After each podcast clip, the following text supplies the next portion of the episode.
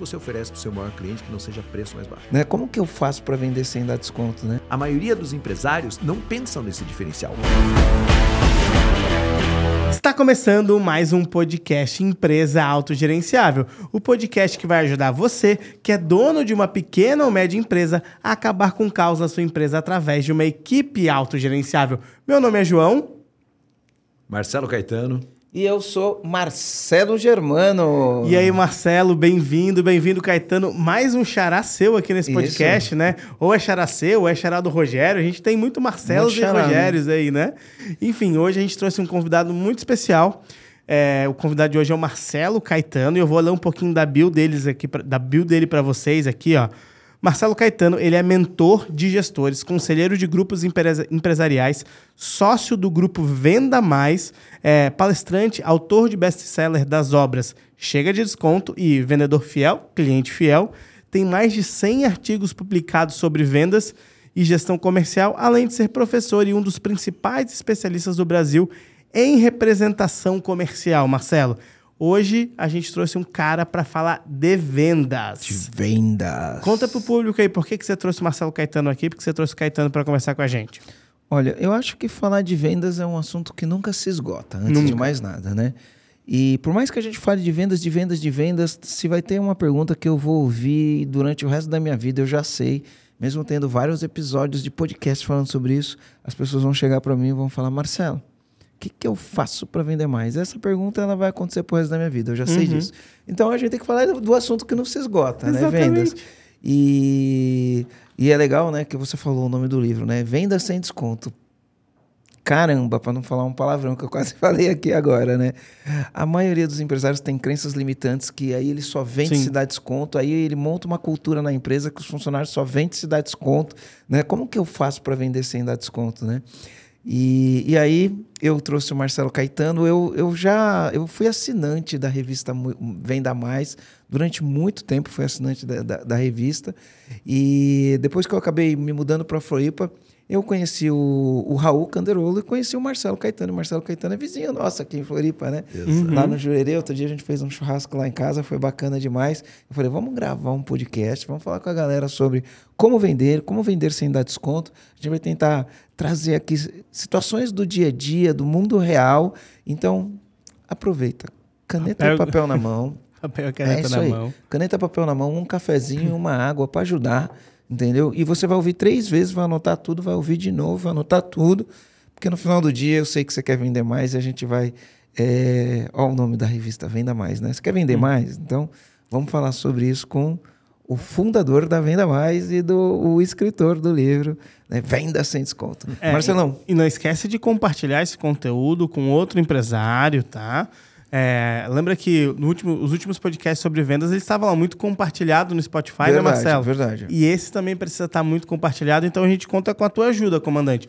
Compartilha com os amigos empresários, com os funcionários, com o teu time comercial teu também. time comercial também. Coloca todo mundo para estudar e escutar essa aula que vai ser fera demais.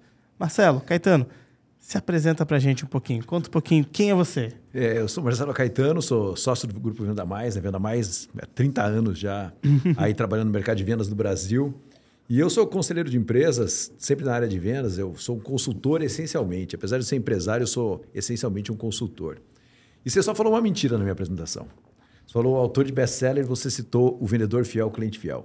Hum. Vendedor fiel, cliente fiel foi o maior fracasso editorial do Brasil. Hum. Chega de desconto foi um sucesso, mas vendedor fiel, cliente fiel foi um fracasso extraordinário.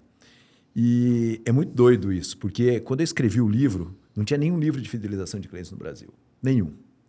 E eu falei assim, agora eu vou me consagrar. Eu vou escrever um livro num nicho que não tem ninguém falando. Agora eu se consagro. Agora eu se consagro. Milton Leite. Milton Leite, né? agora eu se consagro. Fui lá, escrevi o livro, pô, no lançamento, cheio de gente, cheio de cliente da Venda Mais, amigo, não sei o quê, não sei o quê não vendeu. Cara, quando não vendeu, eu falei, pô, mas o que, que é isso, né, cara? Não vende um livro de fidelização, não tem livro de fidelização no Brasil. E aí eu falei, meu Deus, que chateado pra caramba. Fiquei, entrei numa crise existencial, falei, pô, esse negócio não vendeu, o que está acontecendo? E para piorar, no livro eu cito 10 empresas como exemplo de fidelização de clientes. 10 empresas. Aquelas 10 hoje não existem mais. Três delas quebram no prazo de três anos. Legal. E quando as três quebraram, eu falei, pá, cara, peraí um pouquinho, tem alguma coisa bem errada nisso. Né? E eu fui atrás do financeiro dessas empresas. Porque eu falei, se alguém sabe por que a empresa quebrou, é o financeiro. e para achar o financeiro de uma empresa que quebrou, é uma, uma cena maluca, né? Não acha o cara, procura. Quando acha, o, o cara não, não quer levar o rótulo, né? Eu é. era o financeiro da empresa que quebrou. E ele não quer atender nem o telefone, porque ele tem medo de ser alguém cobrando ele. O cara fica com trauma uns 10 anos, né? Aí eu peguei, achei os caras e fui perguntar por que, que vocês quebraram. E eles falaram a mesma coisa. A gente quebrou porque a gente começou a confundir, fidelizar clientes com dar mais desconto. Cliente pequeno tem que ter desconto, cliente novo tem que ter desconto, cliente que vai comprar um produto que não está acostumado a comprar tem que ter desconto, cliente que vai reativar tem que ter desconto. E quando os três falaram isso para mim, eu falei assim, peraí um pouquinho, né, cara? Nós temos um problema sério aqui nesse negócio. Que é o fato das empresas acharem que desconto é uma maneira de fidelizar cliente. E não é. Não é. Desconto é um negócio que você queima aqui, ele até faz um resultado imediato, mas no médio e longo prazo ele não, ele não faz o negócio acontecer. E aí eu comecei a estudar desconto e, e, vi coisas extraordinárias. Eu sou conselheiro empresário, eu sou conselheiro de algumas empresas, faço parte do conselho. Eu era conselheiro de uma construtora. Há uns três ou quatro anos, estava um boom no mercado imobiliário, não tinha apartamento para entregar. E se você, construção é assim, você começa a construir, o apartamento você começa hoje a vender para entregar daqui a dois anos. Sim. E claramente ia ter um buraco ali no meio. Não conseguiria entregar apartamento. E os corretores querendo vender mais barato sem ter imóvel para entregar. E o pior, o gerente comercial pleiteando junto ao diretor desconto para conseguir vender mais. Aí você vê que o desconto é um negócio que está absolutamente enraizado. Né? A Sim. cultura de baixar preço para conseguir vender mais é uma coisa muito louca nesse país. Já vi indústria que não tinha, que estava com, com, com lead time de entrega de três meses e que tinha gente querendo dar desconto. Então, desconto é um problema brutal no país. E o que as empresas não entendem, e o que as, os vendedores e os gestores não entendem, é que é o seguinte: para você vender valor, você tem que ter cliente fiel. Porque se você não tem cliente fiel, é muito difícil vender valor. Vê vocês aqui. Vocês têm uma trilha, certo? Sim. O que, é a trilha? A pessoa vai confiando em vocês, ouve o podcast, compra o produto de vocês, um serviço de vocês, e ele vai subindo degraus na estrutura. O que, que é isso? É o cliente que vai se tornando fiel e que vai consumindo produtos de maior valor. Uhum. Lá na Venda Mais é uma coisa. O cara começa lendo a revista, ou começava lendo a revista, aí ele começa a procurar a gente nas redes sociais, começa a entrar no site, ver informação, quando você vê, ele fez, ele fez negócio com a gente. Sim. Então, para fidelizar, para vender valor, a gente tem que fidelizar cliente. Só que as empresas não estão focadas em fidelizar cliente. As empresas não querem saber de fidelizar clientes. Falem, só para você ter uma ideia, o número é tão louco: 5% da verba de marketing das empresas é investido em fidelizar cliente no Brasil. 5% da verba de marketing ou seja, 95% da verba, é colocada para atrair clientes. Eu tenho uma frase, eu já fiz isso daí algumas vezes, eu vou fazer aqui de novo, né? Que eu vi o Keith Cunningham falando isso lá no, nos Estados Unidos e ele falava assim: qual é a venda mais importante? É a primeira venda ou é a segunda venda? E é, é lógico que aqui é uma questão filosófica, mas qual é a venda mais importante? A primeira venda ou a segunda venda? É, é, é, simples uma questão filosófica que o importante não é qual que é mais importante. Né? Mas você pode defender as duas. Eu posso defender que a primeira venda é mais importante, eu posso defender Sim. que a segunda venda é mais importante. Mas eu também posso defender que a primeira venda, o cara não te conhece. E ele compra de você sem te conhecer. Né? A segunda venda, ele já te conhece. Né? E ele compra de você para reafirmar que o que você fez, que você está fazendo um bom trabalho. Enfim, na tua opinião, João, qual é a venda mais importante? A eu primeira ou a segunda? É uma questão filosófica, eu teria argumento para as duas, mas fosse, fosse pensando logicamente, a segunda venda só pode acontecer é, se tiver a primeira. Se tiver, é, se tiver a primeira e se tiver a entrega da primeira, né? Exatamente. Então a segunda venda só pode acontecer se tiver a primeira. Porém, se não tiver a segunda venda, possivelmente a minha primeira venda não está entregando resultado. Então tem uma dualidade de opiniões aqui. Eu não consigo entender qual que é a mais importante e vou ficar em cima do muro, Marcelo. e você, Marcelo? Cara, para mim é a segunda venda, né? Eu vejo muito. Eu sempre falo isso. Toda vez que eu sou contratado por uma empresa para dar palestra pela segunda vez, eu falo, pô, foi legal. Né? E aí eu volto com mais responsabilidade ainda de ter que entregar mais legal. A segunda venda, ela é a venda que você tem experiência do produto. Na primeira venda, você tem experiência do serviço que você prestou na operação comercial. Sim. Né? É, antes de conhecer o seu produto, a empresa conhece o seu jeito de vender. E se seu jeito de vender for atraente, você vai virar a primeira venda, né? É, mas ele só conhece o jeito de vender. Claro que ele pode ler depoimento, ele pode. Mas essencialmente ele vai confiar no jeito seu de vender, na confiabilidade que você transmite quando você vende. E o segundo movimento é o movimento que você entregou de verdade e esse cliente vai ser conduzido. Eu vejo que as empresas que é a fidelização. Se você for pegar bem, é, é, é isso que é a conversa que a gente está batendo aqui, né? Você, a partir do momento que você fideliza, você consegue vender produto de maior valor agregado, mas a maioria das empresas não desenha bem essa jornada para o seu cliente. Sim. A maioria das empresas conquista cliente e solta o cliente como se eles fossem, deixa ele solto no mercado.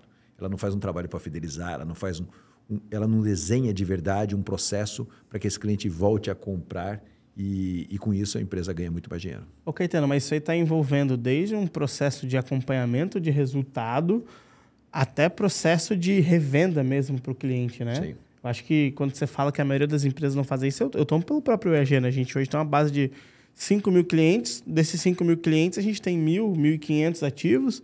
É, tem 3.500 clientes que a gente está lá inativo. Inclusive, isso não, foi... Não está inativo. No nosso caso, não.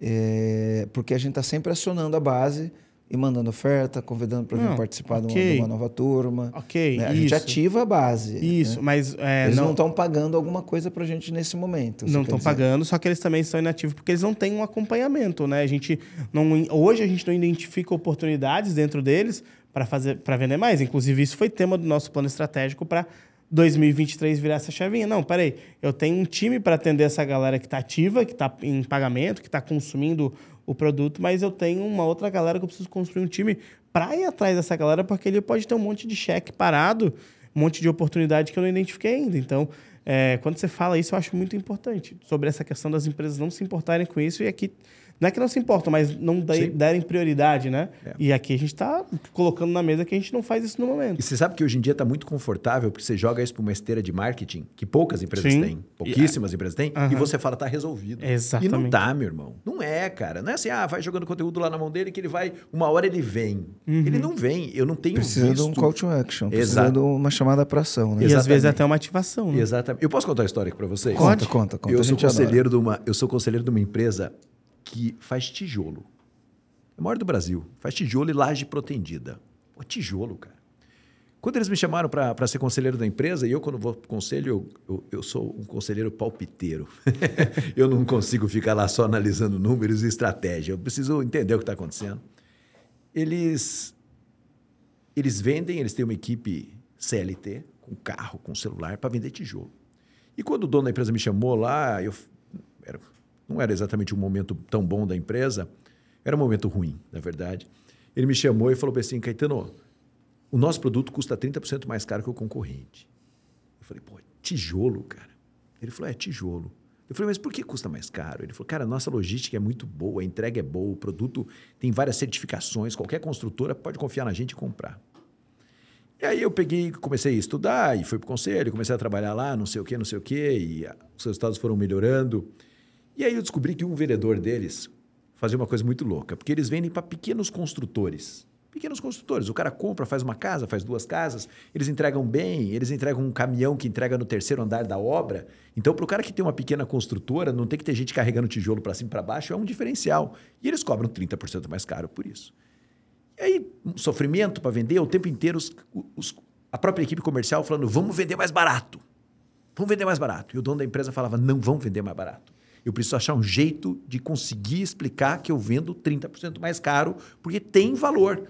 Me entrega um caminhão novo, eu tenho, pô, entrego legal na posição certa, é, faço pilhas legais. Parece bobagem, mas para ele isso é super importante e tem um produto de melhor qualidade no mercado. Eu quero continuar vendendo 30% mais caro e eu preciso sempre buscar justificativa para isso. Aí um dia eu vendo sempre um vendedor recebendo falando, clientes falando coisa positiva de um vendedor. Aí eu chamei ele para conversar, falei, cara, o que, que você faz? Ele falou, não faço nada. Eu falei, não faz nada, cara, não é possível, né, cara? Alguma coisa você faz. Só você tem elogio aqui. Ele falou, ah, eu vou te contar, Caetano, pode ser que seja por isso. Eu falei, isso é o quê? Ele falou assim, toda vez que um motorista vai entregar o produto, ele fotografa a pilha de produto. Eu falei, e aí? E ele me manda. Aí eu almoço com eles uma vez por semana, uma vez por mês, quer dizer, com cada um deles, não sei o quê, não sei o quê. E ele me manda a foto da pilha que ele fez. No primeiro andar, no térreo, no segundo andar. e eu mando essa, essa foto para o cliente. O cliente às vezes compra de mim uma vez num ano e o resto é tudo recompra automática. Ele manda um WhatsApp, eu mando o produto para ele, é tudo recompra automática. Mas cada vez que eu faço uma entrega, eu mostro para ele que eu tenho valor. E o motorista que entrega meu produto, ele entrega, faz uma pilha mais legal, porque com essa pilha mais legal, ele vai ter que fotografar. E aí eu mando isso para o cliente. E eu olhei e falei, cara, você faz isso? Ele falou, faço, Caetano. Eu falei assim, por que só você faz isso? Ele falou, porque ninguém nunca perguntou o que, que eu faço. Eu falei, pô, cara, o que acontece hoje? Todos os vendedores, todos os motoristas têm um celular bom para poder fotografar o produto que eles entregam. Ah, você vai falar, pô, que história ridícula. Não é isso, cara. Eu acho que tem dois pontos nessa história importantes. Em primeiro lugar, às vezes alguém lá da sua equipe está fazendo uma coisa boa e você, líder, não vê que ele está fazendo uma coisa boa. Sim. Porque você, líder, às vezes fica distante da galera e, e tem alguém lá dentro. Sabe, eu sempre falo, você, líder, sabe o que o cara que vende mais mix na sua empresa faz? Você sabe o cara que converte melhor na sua empresa faz? De verdade mesmo. Você senta do lado dele e vê o que ele faz. Você sabe o que o cara que vende mais volume na sua empresa faz de verdade. Você pode descrever por que, que esse cara é melhor? 99% dos líderes não descreve isso. Porque eles não vão ver o que o cara está fazendo. Uhum. Eles não vão ver, cara. Aí chega lá um cara, vende um monte de mix, e ele fala: Ah, Caetano, eu preciso que a minha equipe venda mais mix. Eu faço isso muito nas palestras. Eu falo: quem vende mais mix? Aí eu vou conversar com o cara que vende mais mix lá na empresa antes da palestra. Eu falo, cara, por que você vende mais mix? Ele falou, pô, finalmente alguém me perguntou isso. Porque ninguém me perguntou, cara. Então eu vejo que a gente precisa entender um pouco desse processo comercial de agregar valor, de fidelizar o cliente e de ter boas ideias para isso. E você vê que a saída mais fácil desse empresário seria fazer o quê? Baixa o preço, igual todo mundo está pedindo para baixar. Mas não é isso. Sabe, sabe, uma coisa interessante, Caetano, que você falou e fez eu refletir aqui? É, outro dia, o, a gente estava num evento lá, o Caio Carneiro estava lá. E ele fez uma mentoria ali com a galera e ele pegou e falou o seguinte: ele falou, quando eu entro numa empresa, eu, a primeira coisa que eu quero descobrir é se essa empresa tem método. Tem método. Porque para vender, você tem que ter método. Uhum. Para vender, senão você não vende. Então, a primeira coisa que eu entro, eu quero descobrir se a empresa tem método. Como eu faço para descobrir se a empresa tem método? Cato dois vendedores diferentes. De preferência, um que é o o top vendedor e um outro que não seja o top vendedor. E eu sento com o cara e falo: Me explica aí como você faz para vender. E ele falou: Se os dois não contarem a mesma história, a empresa não tem método. É falta de método. Né? Então começa sempre pelo método. E aí essa história que você me contou me faz pensar nisso. Né? Por que, que tem um vendedor que bate foto e manda e os outros não mandam? Uhum. Né? Eu fui numa empresa outro dia que quando o cara ia fazer o orçamento, então você tinha três você tem um vendedor que vendia mais do que os outros três, né? E aí os outros três, eu fui entender como ele fazia, ele ia no local, fazia uma medição, mas não fazia uma medição real, né? E depois mandava o orçamento. Aí depois que ele mandava o orçamento, né, e, o, e a pessoa aprovava o orçamento, aí ele mandava medir. Foi por que duas viagens? Então, antes de mais nada, tá gastando dinheiro, né? Porque o cara teve lá, por que, que ele não mediu? Né? Aí faz o orçamento e manda medir de novo. Por que, que manda medir de novo? Ah, é porque às vezes se medir errado vai dar problema. Falei, então você tem que medir certo na primeira vez, não é mede errado na primeira vez para medir certo na segunda, né? E o vendedor que mais vendia, ele media certo na primeira vez. Chegava na primeira vez e media certo. Então, isso diz muito sobre método, né? Ter pessoas que utilizam metodologias diferentes é, é falta de método, né? Mas, por exemplo, você fez esse, você deu esse exemplo de um cara que não dá desconto e ele tem uma metodologia que ele agrega valor e para dar dar desconto. Esses dias eu tive num cliente nosso, ele dá frete grátis. Aí ele vende para caramba, vende para caramba. Quando eu vou olhar a margem dele, a margem dele está super exprimida. Mas quando eu falo super exprimida, a margem dele está 6%, 5%. Né? E aí eu viro para ele e falo, cara, você tem que parar de dar frete, frete grátis. É delivery, é uma operação de delivery. Você tem que parar de dar frete, frete grátis. E outra, gradativamente você aumenta teu preço. Então, se você cobra 18, quando você mudar para 19, o teu cliente não vai reclamar tanto. Depois você muda para 20, depois para 21. Se você mudar de 18 para 25, o teu cliente vai reclamar. Mas se você for fazendo um, um acréscimo gradativo no valor, você vai, você vai resolver o teu problema de margem, porque não tem bala de prata, né? Para você resolver o teu problema de margem, você tem que gastar menos.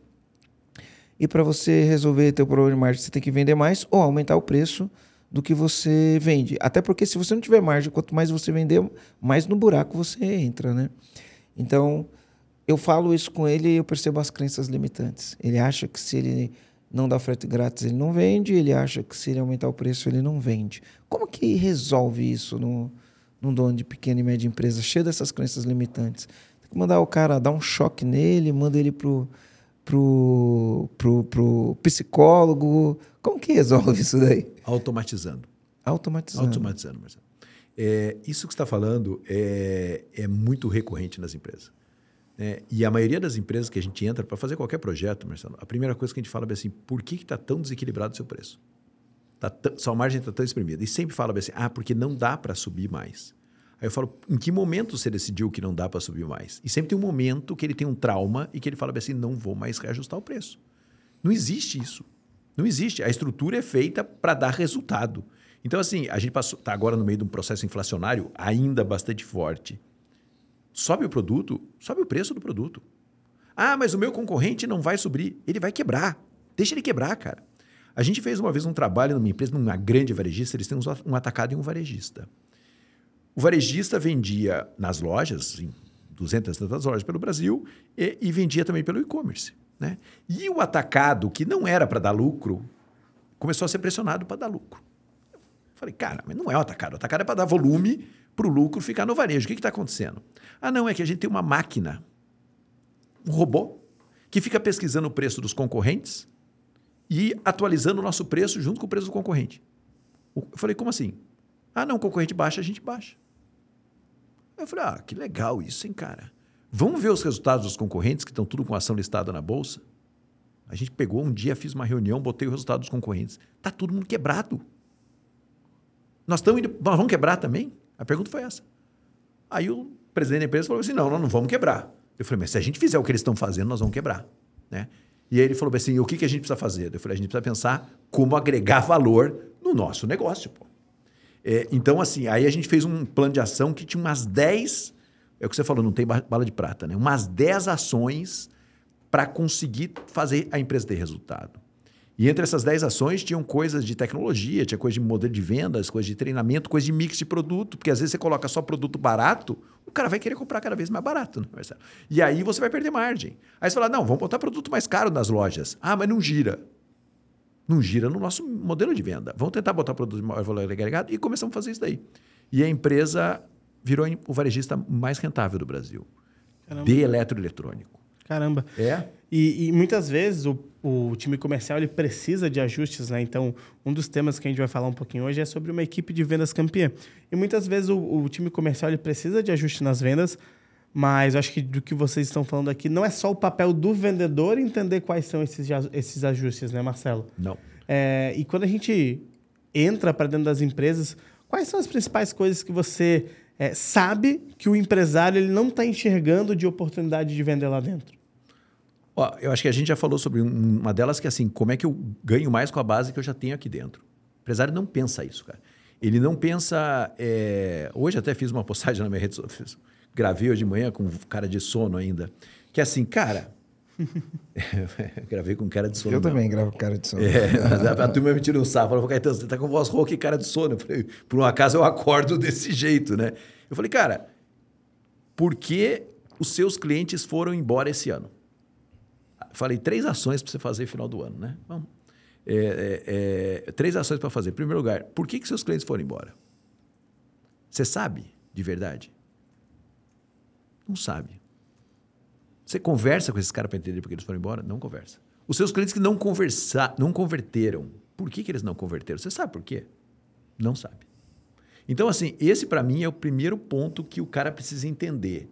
Né? Quando ele fala assim, ah, Caetano, eu preciso vender para mais clientes. Primeira coisa, você tem que parar de perder cliente. Parar de perder cliente é traçar uma reta aqui e falar assim, daqui para frente eu vou até perder cliente, porque perder cliente faz parte. Sim. Ter um churn na base faz parte. Mas não entender por que está perdendo é muito grave. E a maioria das empresas não entende. O segundo é como eu aproveito melhor essa base que eu já tenho na minha mão. E a terceira é como é que eu trago mais gente para minha base. Eu acho que esses, essas três, esses três horizontes a gente tem que trabalhar. Como aproveitar, como parar de perder clientes, porque não adianta você trazer cliente. A gente está num momento muito. Eu tô falando, a gente tá no, eu falo que a gente tem uma doença do lead nas empresas, né, cara? Eu preciso trazer, eu preciso gerar lead. Preciso gerar lead. E eu já odeio a palavra lead. Pra eu mim, não gosto porque é em inglês, né? Eu gosto da palavra contato. Preciso gerar contato, cadastro, cadastro de clientes. Né? Exatamente. Né? Eu prefiro usar isso daí do que falar lead. Exatamente. E cadastro de clientes. Você está trazendo clientes para sua empresa que você pode não ser necessariamente o seu perfil e você pode não ter um produto, tem que se adequar para isso. Mas são clientes que está trazendo para sua empresa. Né? E a gente vive hoje um processo que é de abandono de clientes no meio do caminho. Porque é mais fácil abandonar lead do que abandonar cliente. Eu brinco muito com isso. Fala, cara, quantos clientes abandonou? Ah, não abandonei nenhum. Abandonou sim, cara. Tem aqui não sei quantos clientes que viraram leads que em algum momento falaram que queria comprar alguma coisa e que você está simplesmente abandonado. Então, acho que é isso, sabe? É você cuidar desses três horizontes. Parar de perder clientes, entender por que você está perdendo e de que maneira você pode ter novos produtos e serviços para vender para esses caras, porque também é uma maneira de você reter, certo? O segundo ponto é você conseguir atrair clientes mais adequados para sua base. E só aí já tem uma reflexão animal. Já tem uma reflexão super importante. Esses dias o cara falou para mim assim, Caetano, qual que... Fala cinco indicadores de performance. Eu falava, fala dois. É, é, é, é, o número de negócios que você faz, o número de clientes que você ativa e o número de clientes que você tem retido na sua base. É isso, cara. Se você, se você monitorar esses dois, você monitorou tudo no seu resultado comercial. Sim. E eu vejo que as empresas às vezes complicam demais, sabe? Uhum. É. E tem, tem bastante coisa quando a gente fala de indicadores, mas tem os fundamentais, né, que fazem a gente olhar para o processo inteiro, fazem a gente olhar para toda a máquina que está sendo operada ou não operada muitas vezes, né? E Caetano, fala para mim, o que, que faz um time de venda ser campeão? O modelo e a contratação. E aí eu vou, ser, eu vou repetir o que vocês falam, porque eu acredito muito no que vocês falam. Você tem que contratar bem, cara. Você tem que, trazer, você tem que definir o perfil do cara e você tem que trazer gente com perfil para dentro da sua equipe. Trazendo gente com perfil para dentro da sua equipe, você tem que capacitar essa pessoa sabe? Então, assim, e olha só a função do líder. Quem define o perfil é o líder. Sim. Quem, quem, quem define o processo de contratação é o líder. Quem define o processo de treinamento é o líder. Quem desenha o método é o líder. Por mais que ele traga a equipe, por mais que ele faça tudo de um jeito que engaje, todo mundo traga suas ideias, suas opiniões e ele observe tudo isso, é o líder. Então veja que o que faz uma equipe ser campeã são esses fatores e esses fatores, o líder é determinante em todos esses fatores. Sim. Vocês falam muito disso e, e eu não poderia falar outra coisa, afinal a gente está falando de, de levar vendas a sério. Isso é, isso é levar vendas Mas a sério. Mas o que, que esse líder comercial precisa ter para construir tudo isso, para conseguir selecionar as pessoas, treinar, desenvolver? Na tua visão, o que, que esse líder comercial precisa ter? Conformidade. Conformidade. Conformidade, cara, que é o seguinte: é, acabou o tempo do líder que, que era cheio de ideia e não conseguia fazer essas ideias continuarem, sabe? Hoje em dia, o gestor comercial gerir é organização, gerir é processo, gerir é tudo isso, cara. Eu vejo muitas vezes que, que o líder ele quer ser líder e, e não quer ser gestor. Uhum. Não vai ser líder nunca, a não ser que você seja um carismático daqueles que não existe no mercado, né, cara? É, e, e isso é um, para mim, isso é uma doença é impressionante, porque a gente quer ser. Todo mundo olha e vê aquele cara super carismático e fala, pô, esse é o líder que eu tenho que me espelhar. Não é nele, não. Ele, ele tem, por trás dele tem uma operação muito bem desenhada. Então o líder precisa ter conformidade, porque tudo isso é construção de processo, cara. Tudo isso é construção de modelo. É, eu, eu, participo muito em várias empresas que, que, que chamam a gente. É, quando vai contratar um diretor, eu participo da contratação de diretor. Cara, o diretor tem que ter conformidade hoje em dia. Não tem jeito, cara. Se ele for um cara, ah, doidão, até tem. Você coloca esse cara na inovação, você coloca esse cara em alguma área disruptiva, novos negócios. Tem várias áreas que esse cara disruptivo consegue funcionar. Agora, na maioria das áreas de gestão, ele tem que ter conformidade, ele tem que ter organização. Não abro mão disso hoje de jeito nenhum. Então, eu sempre brinco no processo de contratação. Ele tem que ter uma dominância, porque líder tem que ser dominante, né? Um pouquinho de dominância ele tem que ter ali acima da média e ele tem que ser organizado, tem que ter processo. Senão não faz acontecer. Vocês são isso. O método de vocês é isso. Né? Ah, o cara é super desorganizado, ele consegue fazer? Consegue, mas sofre. Muito, sofre muito, né, Marcelo? Tem menos resultado, eu acho. Né? Uhum. Acho que tem menos resultado. Qual é a importância dos dados? Porque a gente fala que dados é o novo petróleo, né? E cada vez mais a gente entende como é, a, a importância dos dados. Então você vai ter desde os mais básicos, né? Que são os dados de quantidade de ligações ou quantidade de leads que foram gerados, das propostas que foram enviadas, das reuniões que foram marcadas, das reuniões que foram marcadas conversão em venda, das conversões em venda, ticket médios, tem tudo isso é dado uhum. que mostra é, o desempenho daquela organização, né? Isso pode ser usado para qualquer tipo de negócio, né? Mas você também vai ter dentro dos dados coisas específicas se você tiver uma inteligência por detrás daqueles dados, né? Vou dar um exemplo de coisas específicas por trás do, dos dados. Uh, eu vi isso faz 11 anos, tá? Walmart, e eu acho que foi o Walmart que fez isso nos Estados Unidos, isso não foi o Walmart. Eu não estou fazendo propaganda do Walmart, não, né? O Walmart não paga nada pra gente para fazer mas isso aqui. O Walmart, mas se quiser o, pagar... Walmart, se quiser pagar pra gente, pode pagar, tá? mas parece que o Walmart ele tinha feito uma análise de dados e ele entendeu que existia, porque quando você emite um cupom fiscal, você tem dados lá dentro. O que está sendo vendido está lá dentro, em que quantidade. E aí eles entenderam que existia uma correlação entre vendas de fralda e vendas de cerveja. Existia uma correlação. Eles começaram a olhar e falaram, pô, tem uma correlação, que quando eu vendo fralda, eu vendo cerveja. E aí eles fizeram um teste, fizeram um teste e do lado da cerveja colocaram as fraldas. E aí disparou de vender fralda. A gente não sabe o porquê dos dados, né? A gente levanta hipóteses, né? Uhum. E aí, nos Estados Unidos, eles têm uma cultura um pouquinho parecida com o Brasil, só que não é para assistir futebol, eles assistem o futebol americano, não assistem o nosso futebol, que para eles chama soccer, não chama futebol. Né? Absurdo. Né? É absurdo, é. Chamar futebol de soccer, né? É, enfim. E, e aí, qual que é a hipótese? Isso é uma hipótese, não sei se na prática é isso mesmo. Como o cara é fanático, ele compra cerveja para assistir o jogo. Aí ele chega em casa e aí né, a esposa fala assim: precisa comprar fralda. Eu falo, putz, vou ter que sair para comprar fralda. Né? Vou perder o jogo, vou chegar atrasado para hora do jogo. Então, quando coloca a fralda do lado, aí o cara já aproveita que pegou a cerveja, ele não sabe o estoque de fralda, né? O pai não sabe o estoque de fralda que tem em casa. Ele fala, cara, já vou levar a fralda porque eu não vou sair para não vou sair para pegar a fralda de jeito nenhum. E ele já, leva, já, já levava a fralda, né? Enfim, é, eu não sei se é, se, se é por uhum. esse, esse o motivo ou não, mas existe uma correlação, né? E a gente vê várias coisas, por exemplo, às vezes você pega e olha, dentro do, da tua faixa de clientes, você tem, no nosso caso, né, que são donos de pequenas e médias empresas, e aí a gente olha que a gente tem, tem empresas que tem cinco funcionários e fatura um milhão por ano. Aí eu tenho empresa que tem 200 funcionários e fatura, fatura 20 milhões por ano. É, eu tenho empresa que, enfim, nos diversos perfis. E quando eu entendo o perfil, eu sei que esse cliente, esse cliente X tem produtos que ele é mais aderente. E o cliente Y ele tem produtos que ele é mais aderente. Então eu entendo os dados da minha base de clientes, né? E, e aí, sabendo esses dados dessa base de clientes, eu posso fazer ações diferentes para vender produtos diferentes. Né? Olha uma coisa interessante que aconteceu esses dias. Eu fui para Sergipe, fui para Sergipe, e eu fiz um stories. Fiz um story falando, ó, oh, tô chegando nesse Sergipe, vou fazer um almoço, eu vou escolher cinco empreendedores para fazer uma mentoria em grupo comigo e jantar comigo. Se tiver interessado, preencha o formulário. E aí, beleza, deixou um formulário, aí o cara preenche o formulário e tinha que pagar um valor. Tinha que pagar um valor para fazer essa mentoria. Uh, eu acho que teve seis pessoas que se demonstraram interessado. Né? Das seis que se mostraram interessado, quando eu tinha uma pergunta lá, né? Olha, você teria o capital para pagar? Mais ou menos assim a pergunta, né? O valor X.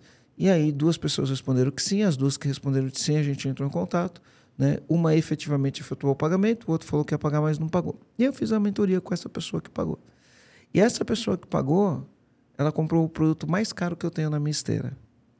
Né? Então eu começo a entender alguns dados. Quer ver? Eu começo a entender que tem pessoas que querem fazer uma mentoria mais íntima comigo e pagariam caro para fazer isso. E essa pessoa, quando ela faz essa mentoria, ela compra o meu produto mais caro. Ela compra o meu produto mais caro. Então, isso são dados que a gente tem, né? Sim. Qual é a importância dos dados, sei lá, num, num, num, num pequeno varejo, numa empresa de serviços, numa empresa de tecnologia? Você sabe, Marcelo, é, a gente vive um transbordamento de dados e uma escassez de análise de dados. Isso é uma coisa terrível, né, cara? É, então, assim, dados é fundamental. Por isso, o gestor conforme é importante, porque o gestor conforme tem condições de analisar dados. O cara que é comunicativo não, não analisa, cara, não adianta, é matar o cara. E a outra coisa super importante, Marcelo, que a gente precisa, principalmente agora falando para o empresário da média empresa, é o seguinte: tem um redesenho de organograma dentro das empresas. Hum, fala mais. Que a gente precisa entender esse redesenho de organograma. É, a gente tem empresas muito grandes, cara. A gente atende Singenta, a gente atende uns clientes muito, muito grandes. E às vezes a gente está em empresas gigantes, não é o caso da Singenta, mas que a gente entra e reorganiza o organograma. Aí o cara fala assim, pô, Caetano, reorganizar o organograma não é muito básico isso? Não é, cara. Então, por exemplo, assim, ah, eu não tenho um líder analítico que não consegue analisar dados. Eu preciso ter um setor de análise de dados dentro da minha empresa. Sim. E a empresa não tem, cara. E ela reclama que o vendedor não analisa o dado. Você fala, cara, o vendedor não vai analisar o dado, cara. Quem analisa o dado é a empresa. Quem analisa o dado é o gestor. Ou é um departamento que analisa o dado, que pode ser uma pessoa analisando o dado. Ah, não, mas o meu sistema dá tanta informação que o, o, vendedor na rua tem que tomar. Ah, cara, de verdade. Se tem 20 vendedores na rua, cada um tomando uma decisão, vai ser um caos a sua empresa. Então. É assim... oh, se quiser acabar com o caos da sua empresa, né? Se inscreve pro programa EAG que a gente ajuda a acabar com o caos, beleza? Aí, ó, isso daí, já, já, já, esse, é o, esse é o gatilho. gatilho. E é isso mesmo o negócio. Esse é o gatilho, né?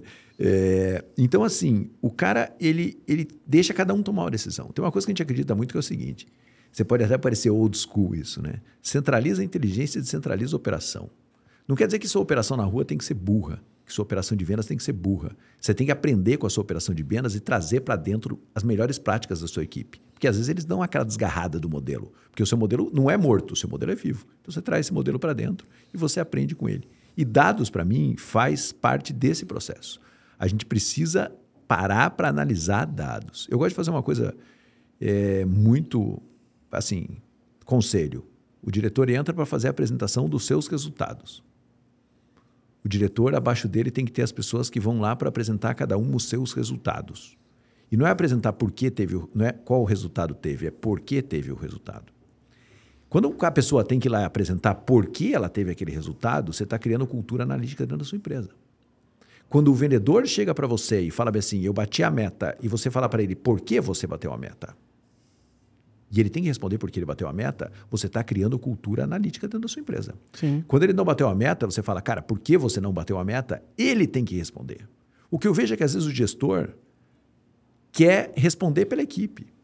Sabe? Ele cria uma equipe porque ele chega e fala assim: gente, eu vou apresentar o resultado de vocês hoje. Pô, cara, é muito fácil. Você fica lá sentado, o cara lá na frente apresentando o seu resultado. Ah, não é isso. É você vai lá e apresenta o seu resultado. E às vezes o gestor que quer controlar e centralizar na operação, ele não deixa o cara fazer isso.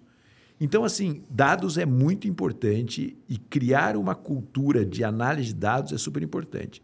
Vou voltar no organograma, que, que foi o primeiro ponto que eu falei. Você tem que ter uma estrutura de análise de dados. O gestor tem que analisar dados se a empresa for pequena. Mas se a empresa não. Se tiver média, tem que ter um departamento de análise de dados. Sim. Isso não existia há um tempo atrás, cara.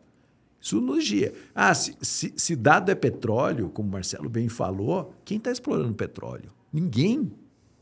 E está ali na sua base, cara. Sabe, aquela coisa de. Aí a gente volta, você vê, a gente vai fazendo o ciclo, volta lá na fidelização de clientes. O que é fidelizar cliente? É analisar dados. Corrosão da base, churn, tá ali, cara. O cara começa a comprar menos itens de você, ele vai te abandonar. Então, analisar dados é super importante. É, só para fechar aqui o organograma. Então, esse é um departamento que não existia, que tem que existir. Nem que seja de uma pessoa.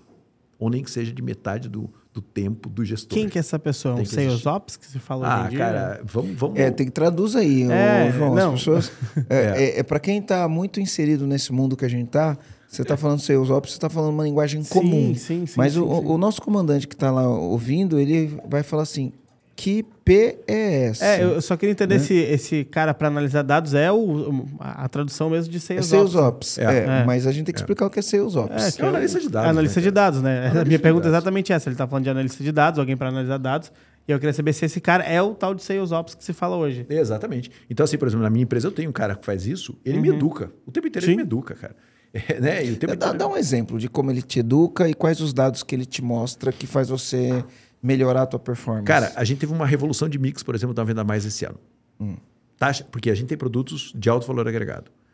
É, produtos de alto valor agregado que estava gerando uma perda muito grande, a gente não conseguia converter em alguns casos. Aí o cara falou assim, cara, a gente não vai conseguir converter de, desse jeito, porque o cara está tendo que dar um salto muito grande. E a gente fez uma revisão total do nosso mix. É, e hoje o nosso produto mais vendido, por exemplo, que hoje é um diagnóstico comercial. Diagnóstico comercial. Hoje é o produto mais vendido nosso. Esse produto não existia um ano e meio atrás. Entendi. Não existia, cara. Aí o cara chegava e ia comprar, pô, quero um projeto de consultoria de vocês. Beleza, cara. Ah, custa lá 400 mil, 500 mil, 600 mil. O cara fala, pô, mas eu vou casar com vocês, cara. sem conhecer, sem namorar nem um pouquinho, né, cara? Agora a gente falou, cara, namora aí, tá aqui, o nosso diagnóstico. E se eu entregar bem o diagnóstico, aí tem a segunda compra, que é a compra mais importante, que é quando ele vai comprar uma solução mais completa da gente. Mas o primeiro passo que ele compra da gente é o diagnóstico. Sim. É, então, assim, isso foi educado por uma análise de conversão. Você pode falar, ah, Caetano, isso é muito básico. Não, isso não é muito básico, cara. É Porque básico para quem, né? Para quem não faz. Exatamente. E aí você vai fazer uma revisão de mix total na sua empresa. E muitos empresários estão ouvindo aqui, é isso. O cliente quer comprar de você, cara. O que você vai fazer? E, e Caetano, acho que voltando a esse assunto dos dados, né, até para fechar esse ponto, né, é, acho que a gente volta até um pouquinho atrás. Primeiro é construir uma cultura de ter os dados, de coletar as informações, porque tem muita empresa que não coleta informação. Não sabe com quantas pessoas falou, não sabe para quantas pessoas ligou, não sabe para quantas pessoas atendeu. Não tem nenhuma. É, não tem nem como fazer análise de dados porque não tem os dados. E o Marcelo falou bem dados é o novo petróleo. E se você não construir uma cultura de anotar, registrar tudo que você faz dentro da sua operação, você vai perder, perder a oportunidade de ter petróleo dentro da tua empresa, né? E aí tem outro ponto, que eu acho que é, é, é a, segunda, a segunda conversão.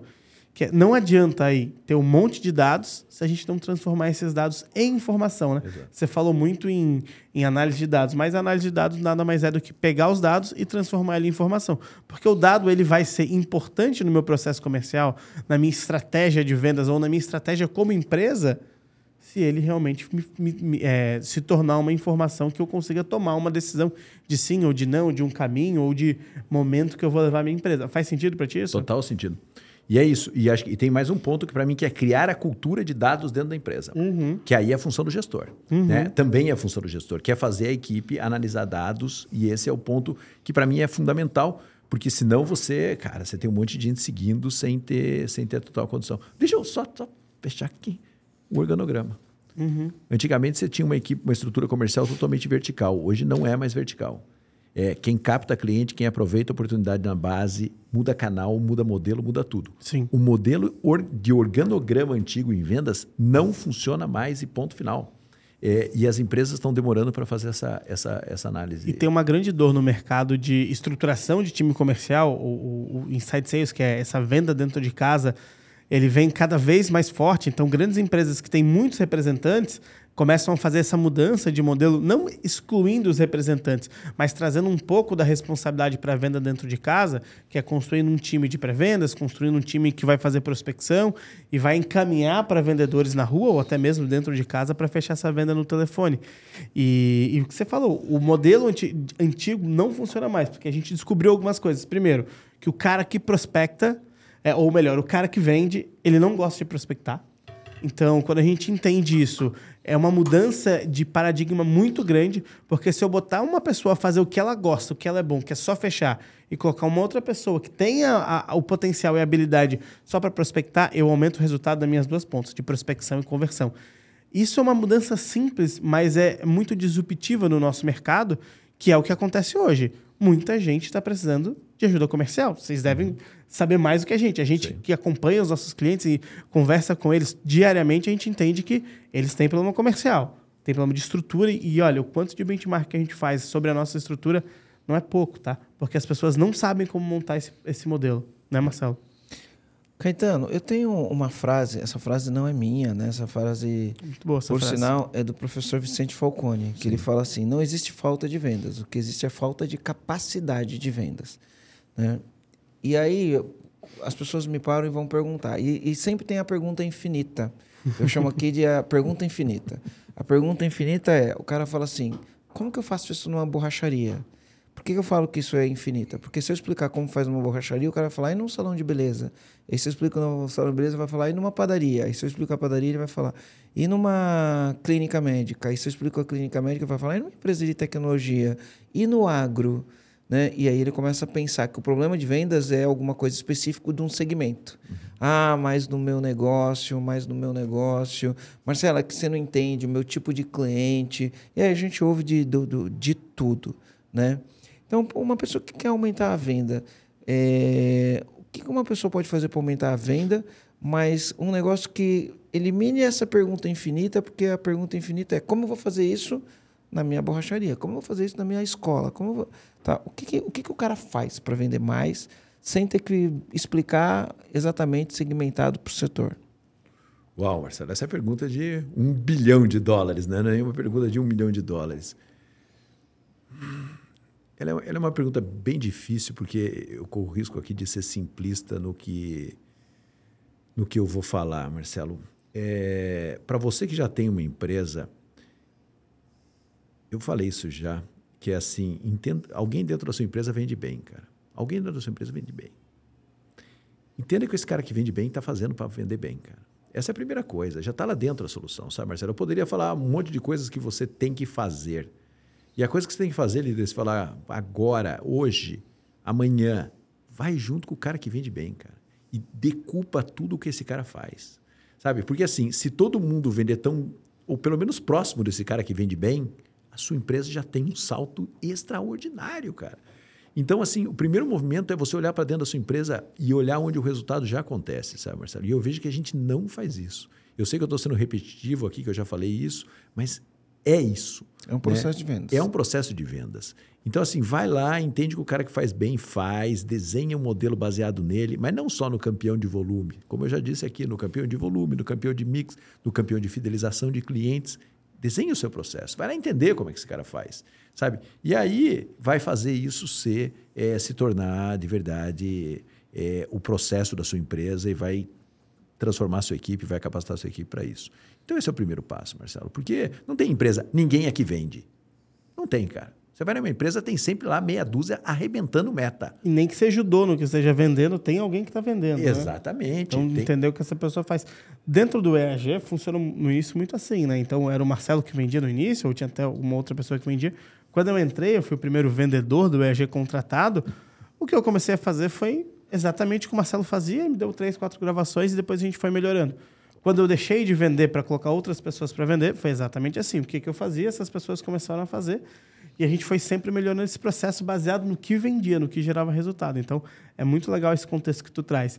E, Caetano, pegando o gancho disso, né? Então, depois que o cara construiu essa cultura de guardar, guardar dados, né? Depois de analisar esses dados e transformar em informação. Depois de entender qual que é o principal vendedor ou quais são as características, o processo que o cara que vende ele executa. Depois que eu fiz tudo isso, né?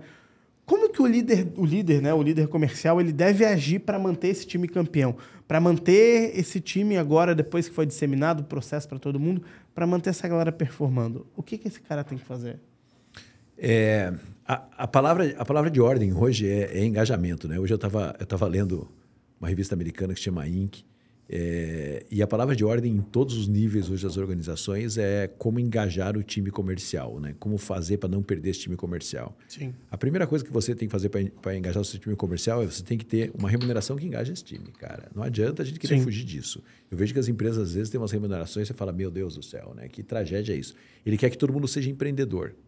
Gestor, vou falar para você. Nem todo mundo é empreendedor e não vai ser empreendedor e ponto final. Sabe? Não adianta você ter uma remuneração que ferre a vida do cara se ele não, se ele não, se ele não vender. Ele vai só piorar o resultado. Então, eu sei que eu estou falando aqui é meio, é meio polêmico, mas, mas é algo que eu acho que, que precisa efetivamente ser falado. Eu vejo muitas empresas que jogam o vendedor numa condição que, se ele não vender, ele não consegue pagar a conta dele, cara. E aí você está matando o seu vendedor, Sim. cara. Não é assim. Não funciona mais. Então, o primeiro ponto é você engajar o seu time. Ter uma remuneração consistente, chamar seu time para propor desafios para eles. Por exemplo, assim, cara, às vezes o gestor, eu falo, eu tenho uma frase que eu uso bastante que é o seguinte: gestor, se você tem uma equipe de 10 pessoas, mas só sua opinião importa, na verdade você tem uma equipe de uma pessoa. Sabe? Então, assim, cara, eu tenho um desafio. Eu preciso aumentar o ticket meu para cada cliente que eu vendo. Chama a sua equipe, cara. Pelo amor de Deus, chama a sua equipe. Chama a sua equipe e pergunta para esses caras: o, o que, que vocês fariam? Isso engaja, cara.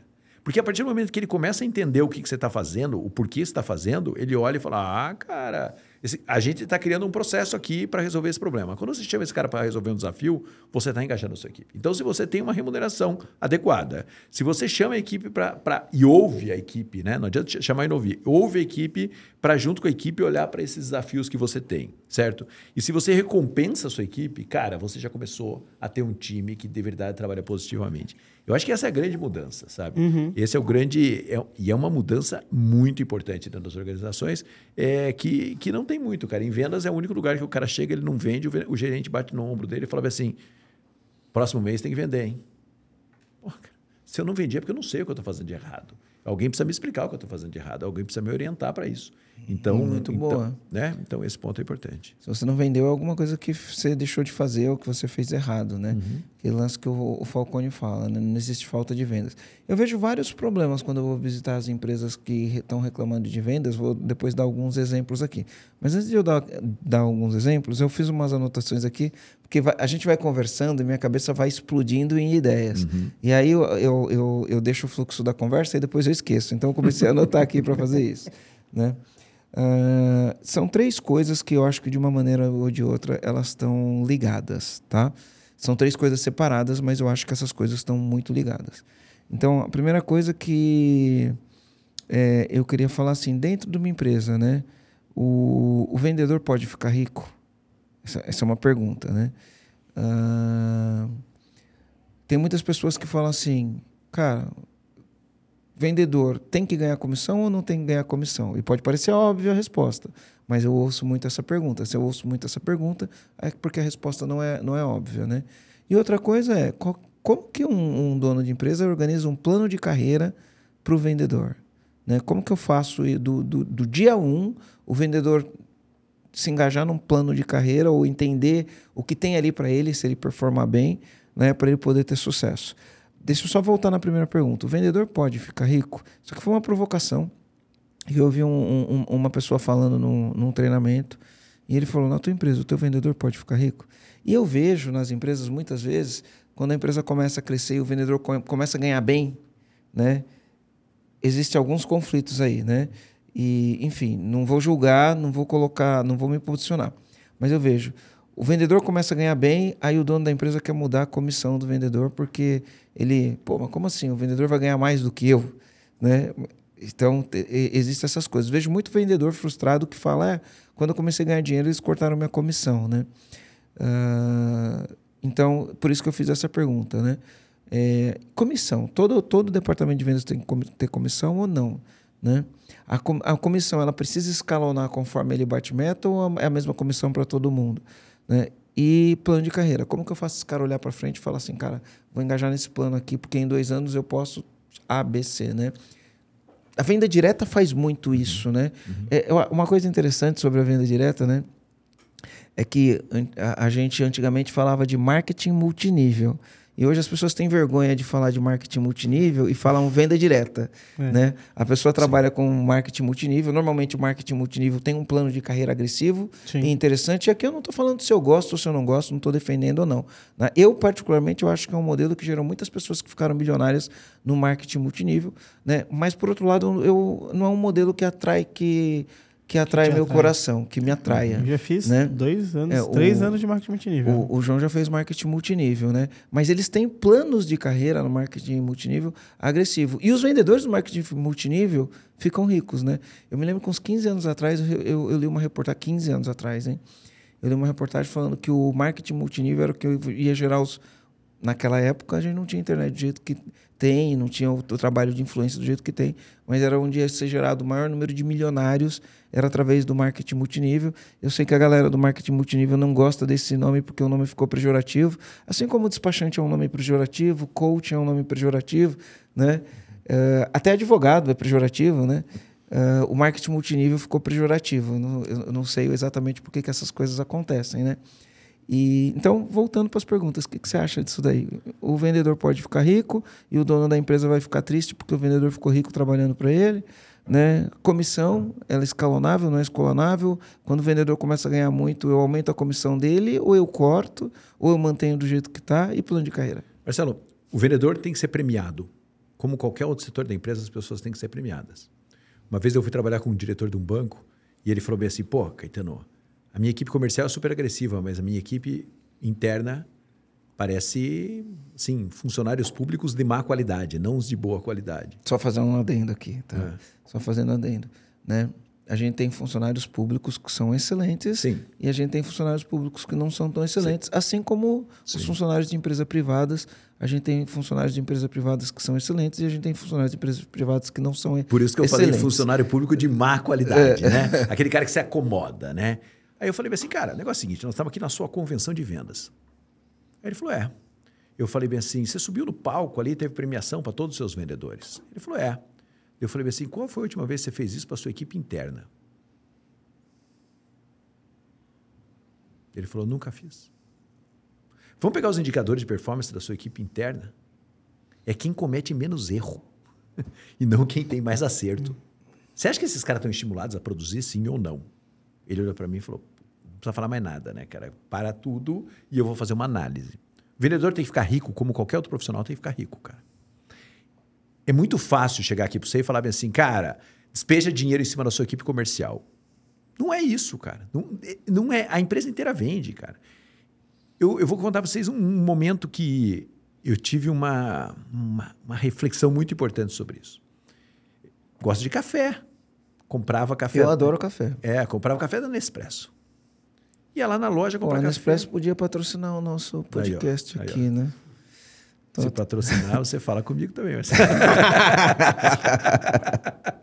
Aí eu fui na Nespresso, cheguei na loja, cara, a menina me fala. É impressionante. Você entra lá, a menina começou a falar do café, da onde vinha. E eu sempre, sempre ia comprar na loja, mas aquela menina me deu um show, cara. Mas da, café vem de não sei aonde, esse café é assim por causa de não sei o quê, não sei o quê, não sei o quê. E eu ia levar um, dois negocinhos. Ela falou: não, se você gostou disso, eu nem tinha provado o café. Se você gostou disso, tem esse pacote aqui com tantos cafés, não sei o quê, não sei o quê, não sei o quê. Você leva isso, não sei o quê, não sei o quê. Aí terminou de fazer isso, eu olhei para a cara dela e falei assim: quanto você ganha de comissão? Ela olhou para minha cara e falou assim: eu não ganho comissão. Eu falei: como você não ganha comissão? Ela falou: não ganho comissão. Eu, eu ganho uma participação no resultado da Nestlé. Está entendendo? O quanto a Nestlé tá, não é nem participação no resultado da loja, é participação no resultado da Nestlé. E eu olhei para a cara dela e falei, puta vida, cara. Falei, e aí, é anual? Ela falou, é anual. Aí eu perguntei quanto ela ganhava, ela ganhava um salário legal. Ela ganhava um salário que quase igual aos bons vendedores do shopping ganhavam. Só que é o seguinte, ela ganhava um salário legal. E se ela não fizesse bem o trabalho dela... Ela não tinha participação dela no resultado não, final. ela seria demitida e seria colocado uma outra pessoa que ia fazer bem feito, Marcelo. Entendeu? Então, às vezes, eu falo para o gestor, pô, pague bem. Aí ele fala, mas e se a pessoa se acomodar? Eu falei, ah, você paga isso. Se a pessoa se acomodar, você vai ter outra pessoa querendo o lugar dessa pessoa, porque você paga bem. Pare de fazer. Ah, eu quero que o cara comece ganhando R$ 1.500 por mês, mas se ele vender não sei o quê, ele pode ganhar 15 mil. Legal, cara, mas você vai fazer entrevista, o cara que vai vir está afim de ganhar R$ 1.500 por mês. Quem é esse cara? É esse cara que vai rampar a sua empresa? Não, não é. Então, assim, ali eu tive um choque, sabe, Marcelo? Que foi o seguinte: pô, não precisa ser só assim. Tem outro jeito de fazer. Só que a maioria das empresas não fala o resultado para a equipe. E não tem problema não falar o resultado para a equipe. Faz parte do processo. Ah, pode eu não, não acho que faz parte, não. Acho é, que tem que falar. Exatamente. Você acha que tem que falar, mas vamos lá, vamos entender que não fale. Mas você tem que ter uma métrica que, que fale para o cara, meu, eu vou te premiar por isso. É, então, assim, como você vai premiar se é comissão, se é não sei o quê, é o menos importante. O mais importante é você ter uma estratégia e uma confiança para isso. Porque às vezes o cara fala assim: ah, não confio. Ontem, ontem mesmo, não. Semana passada eu estava falando com uma gestora de uma empresa que ela falava assim: ah, eu ganho X, pouco, mas tudo bem, dá para ela viver. E eu ganho uma participação no resultado da empresa. Mas eu não confio na participação no resultado da empresa. Eu falei, por quê? Porque eu não confio no número que eles me apresentam. Cara, então tá tudo ruiu, tudo foi por água abaixo, né? Então, se você tem uma dificuldade como gestor, porque às vezes está no interior, você não quer falar com a toda a empresa, o resultado do departamento. E eu não estou falando que todo mundo tem que ganhar igual, não. É, de repente você pode fazer variações pela qualidade de atendimento, pela avaliação do cliente, então você pode fazer uma coisa diferente. Uma coisa que eu sou meio cada vez mais contra. Você dá hum, comissão pelo volume de vendas. Não é comissão pelo volume de vendas, é comissão por uma cesta de indicadores muito mais equilibradas que isso. É, então a gente precisa pensar um pouco isso, sabe? E para mim é comissão por atingimento de meta. Porque isso que você falou que é, gera distorção, Marcelo, é o seguinte: eu tenho cinco produtos na minha empresa. Comecei minha indústria hoje, minha empresa hoje, eu tenho cinco produtos. O cara ganha lá 7% de comissão. Amanhã eu tenho 200 produtos. Se eu continuar pagando 7% para esse cara, eu estou beneficiando ele da estratégia que a empresa fez de investir milhões para ter mais produtos. Então, esse cara deveria ter uma meta no ano. E você deveria ir evoluindo com essa meta com esse vendedor. Então, na minha opinião, é tem que ser muito estratégica essa definição de meta. E eu vejo que a maioria das vezes não é. Ah, eu ganho um percentual. Aí faz isso, Marcelo. Ah, eu ganho um percentual da venda. Aí eu lancei mais 30 produtos. Certo? Aí apareceu um cliente grande na região. Você dá esse cliente grande para esse vendedor, ele faz o resultado dele. Ferrou, cara. Porque esse cara não vai. Eu tenho uma frase que eu gosto de usar muito, que é cachorro que come carneiro só matando. Né? É que assim, o cara que acostumou a vender para cliente grande, ele vai parar de vender para cliente pequeno. Então, se o seu indicador de performance não estiver equilibrado, você vai ter um problema. Então, você tem que ter um indicador equilibrado e você tem que fazer com que as pessoas acreditem nesses indicadores. E quanto mais estratégico ele for, melhor. Ô, Caetano, você trouxe alguns exemplos né, muito voltados para né? representante, para empresas têm mix de produtos, mas tem muitas empresas assim como o EG, mas tem muitas empresas que o comercial, o vendedor, ele vende o produto de entrada, ele vende, sei lá, está numa loja, ele vai vender o comissionamento é, das roupas da loja ou do produto da loja, né? Não necessariamente ele trabalha com diversos clientes, com representação e etc. Pega cliente varejo. É, o varejo mesmo, né? E o varejo e aquelas empresas que trabalham com venda única. Qual que é a tua percepção para comissionar, para bonificar e etc para esse time, né? Eu sei que pode ser esse mix de, de indicadores para comissionar, mas é, na minha cabeça, pelo que você está falando, acho que muda um pouco até a estratégia para pensar em meta, para pensar em comissionamento para esses caras. Você tem alguma ideia sobre isso? Cara, é assim, é, as empresas elas deveriam ter, é, por, por nível de produto, por nível de... Vamos pegar um varejo eletroeletrônico, né? Você tem o produto de entrada. O produto de entrada ninguém ganha dinheiro, cara. A indústria não ganha dinheiro, o varejo não ganha dinheiro, o vendedor não pode ganhar dinheiro. Porque senão ele vai vender o produto de entrada. Senão esse é o problema, cara. Então, assim, a gente precisa é, ter um, um, uma, uma, remuneração que tenha ligação com o que a empresa ganha. A, a, remuneração, a empresa ganha, o cara ganha. A empresa não ganha, o cara não ganha. O problema é que a empresa fala muitas vezes assim: ah, Caetano, a, a turma só vende produto de entrada. Eu vou falar, legal. Se ele vender o produto de entrada, ele ganha o mesmo, mesmo comissão do outro, ganha. Então ele vai vender o produto mais fácil de vender, cara. Não tem, não tem lógica. É, e construir a remuneração é algo muito estratégico. Então, assim, o varejo precisa, o varejo precisa fazer isso. Você sabe que eu contei aqui uma história de uma rede de varejo grande que a gente atendeu. O, funcionava o seguinte, né? O vendedor chegava lá, o cliente entrava lá na loja, e esse é o caso real. O cliente entrava lá na loja e ele falava bem assim: Eu quero comprar uma geladeira. Né? E o vendedor falava bem assim: Legal, qual geladeira? Aí o cara falava o melhor custo-benefício. 90% dos clientes falam isso. Aí ele ia levar o cara na geladeira mais barata. Né? E aí eu, eu brinco que, é, e é real, ele abria a geladeira e falava: Olha que horrível essa geladeira, porque ela não tem nada, ela cabe muito pouca coisa, certo? E você não vai ficar feliz. Se você for para sua casa, sua esposa não vai ficar feliz com a compra que você fez, a empresa não vai ganhar dinheiro e você não vai ganhar dinheiro também. Certo? Então, essa é a lógica do varejo. Né? E esse cara, qual é o estímulo que ele tem para vender um produto de maior valor agregado? Nenhum. Porque ele fala, ah, se eu tentar o maior valor agregado e esse cara não comprar, é melhor eu tentar o mais barato, certo? E ele converter. E aí eu consigo fazer uma venda maravilhosa na qual ninguém ganha dinheiro. Né? E o cliente não sai satisfeito. Então, Entendi. a gente precisa ter um modelo de remuneração que seja mais inteligente dentro desse processo. Eu estava com um comandante, cliente nosso, e, e aí a gente está falando de custo-benefício, né? Uhum. E aí o que acontece? Uh, é, venda sem dar desconto, né? E aí, assim, ó, o que, que acontece?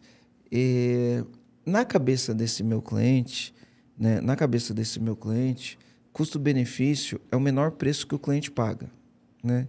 E eu falei para o seguinte, falei, cara, é assim, ó, o que é custo-benefício? Você tem uma operação que ela é super eficiente, você consegue produzir mais barato do que todo mundo.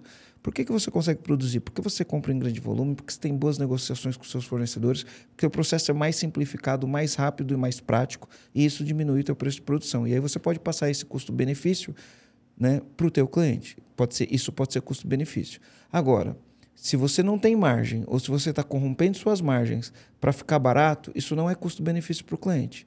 Né? Porque para o cliente, o custo-benefício pode ser a velocidade com que você entrega. Né? Esse pode ser o custo-benefício do cliente. Claro. Velocidade. Não é só o preço que ele está pagando. Né? Porque, por exemplo, é... quando eu fui comprar meu carro, né? um ano e oito meses para esperar o carro chegar. Um ano e oito meses. Eu esperei um ano e oito meses, paguei o valor do carro na, na loja. Né? Tem gente que não quer esperar o carro na loja. E ele paga ágio para receber o carro. Né? Então, qual que é o custo-benefício né, de quem paga ágio? É que ele tem o carro na hora que ele quer. Qual que é o meu custo-benefício né, pagando o preço que é o preço do, do carro zero na fábrica e esperando 18, 18 meses? Meu custo-benefício é que eu paguei o preço que o carro é, mas para isso eu tive que esperar 18 meses. Então, só para desmistificar, porque às vezes o cara acha que custo-benefício é só o preço. Perfeito, né? Marcelo. É só o preço. E não é, tem outras coisas que são custo-benefício. Vou dar um exemplo: delivery. Uh, quando eu vou pedir alguma coisa no delivery, principalmente se for tarde da noite, para mim o mais importante naquilo que eu estou pedindo é o, o, o, tempo. o, tempo. Então, quando eu olho lá um negócio e eu vejo lá tempo de 60 minutos até 70 minutos, eu já não quero. O filtro é por tempo, é. né? Às vezes eu entro lá e aí eu olho lá, tempo de entrega de 70 a 100 minutos. Cara, eu não vou pedir, eu não vou ficar esperando 70 minutos. Aí eu vou lá, olho e falo, pô, tempo de entrega, 25 minutos. Esse eu dou atenção. Independente do produto, independente do valor, independente de qualquer coisa. Porque eu tô com fome agora, eu quero comer agora, não quero esperar uma hora e dez para o negócio chegar na minha casa e eu morrendo de fome vai, vai comer. Então, essa percepção de preço, custo-benefício, qual o benefício que eu estou trazendo, é o que muitas vezes eu acho que o empresário não entende isso no dia a dia e ele acha que custo-benefício é ele dar maior pre um, um preço mais barato. E o problema é o seguinte: se ele dá um preço mais barato para o cliente e ele tem lucro, garante as margens dele, é custo-benefício. Se ele diminui o preço, porque ele tem medo de uma guerra de preço, né? Aí o cliente ganha e ele perde, para mim não é custo-benefício, para mim é burrice empresarial. né? É totalmente uma burrice empresarial. Né? Eu estou fazendo um preço menor do que eu deveria fazer, porque eu tenho medo de não vender e aí, enfim, são crenças que a gente precisa quebrar, né? Marcelo, eu queria contribuir contigo, só porque essa palavra, ou essa, não sei se é uma frase, um conjunto de palavras, custo-benefício, né? É um custo e um benefício. E o benefício, ele não está dizendo que é o benefício de um menor valor, né? Pode ser todos esses benefícios que você citou, né? Então, qual que é o benefício que o teu cliente está procurando para tu enquadrar o teu custo ou o custo que ele vai pagar por esse benefício? Então, se é para ser mais rápido, se ele é, o benefício dele é ser mais rápido, então quanto que ele vai cobrar por isso? Se o benefício é ser mais barato, então você vai trabalhar outras estratégias por, por isso, né? Então, você entender qual que é o benefício que o teu público quer, é mais fácil para você traçar a estratégia por trás disso, não é? Eu, eu acho que sim. Uma vez um consultor falou assim para mim, ô Marcela, olha que legal que ele falou, Marcos Hashimoto falou isso. Ele falou, ele falou que ele foi para os Estados Unidos né, fazer uma visita num, num, cliente internacional e tinha esquecido, naquela época usava-se cartão, cartão, né? Business uhum. card, né? Uhum. Cartão de... Como que chama? Cartão, cartão, de visita. Cartão de visita. E usava cartão e ele esqueceu de fazer o cartão. Iria ter uma reunião. Aí ele disse que chegou numa gráfica e aí ele disse que olhou lá numa gráfica rápida dessas que tem nos Estados Unidos. Aí estava falando assim, ó, o teu cartão pode ser de qualidade, é, barato e, e rápido. Sempre em conjunto de dois, nunca em conjunto de três. Então, o que, que ele, ele quis dizer com isso? Cara, se você quer um negócio de qualidade e rápido, não vai ser barato.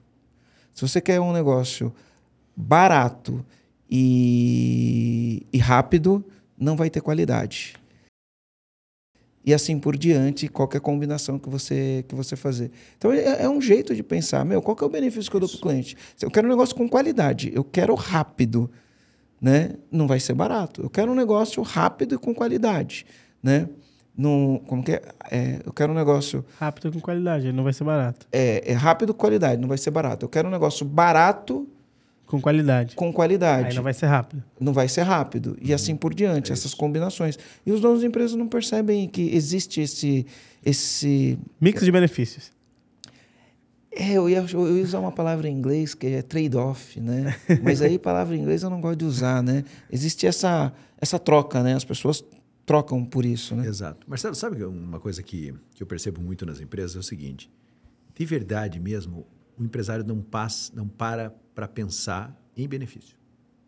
Uma vez eu fiz uma postagem e aí os caras vieram tudo para o meu lado. Eu falei assim, cara, o que, que você oferece para o seu maior cliente que não seja preço mais baixo?